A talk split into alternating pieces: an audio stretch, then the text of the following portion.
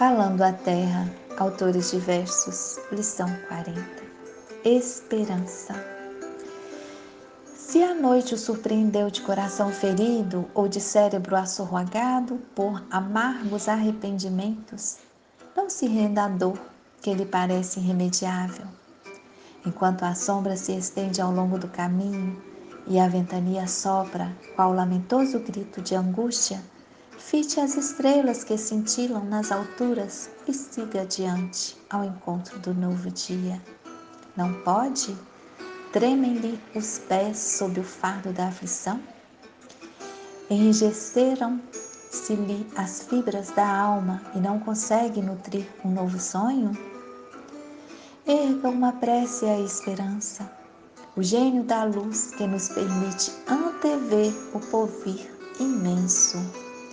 Recolha-se a oração e ela virá, doce e infatigável enfermeira, balsamizar-lhe as chagas interiores e sustentar-lhe as energias semimortas.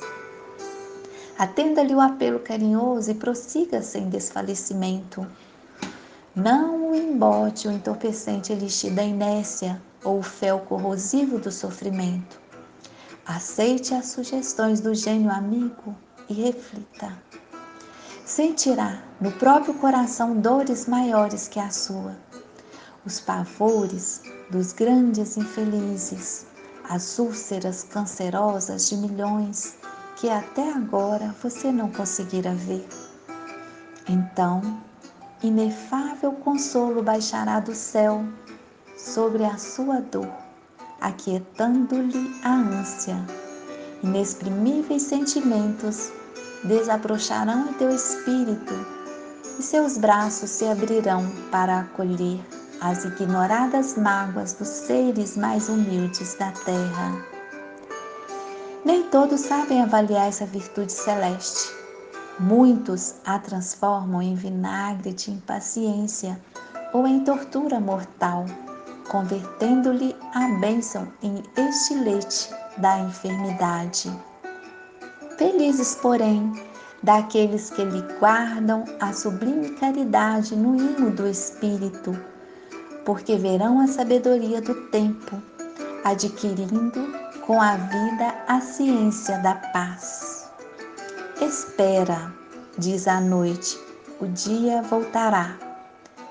Espera, clama a semente, o fruto não tarda. Espera, anuncia a justiça, e tudo recomporei.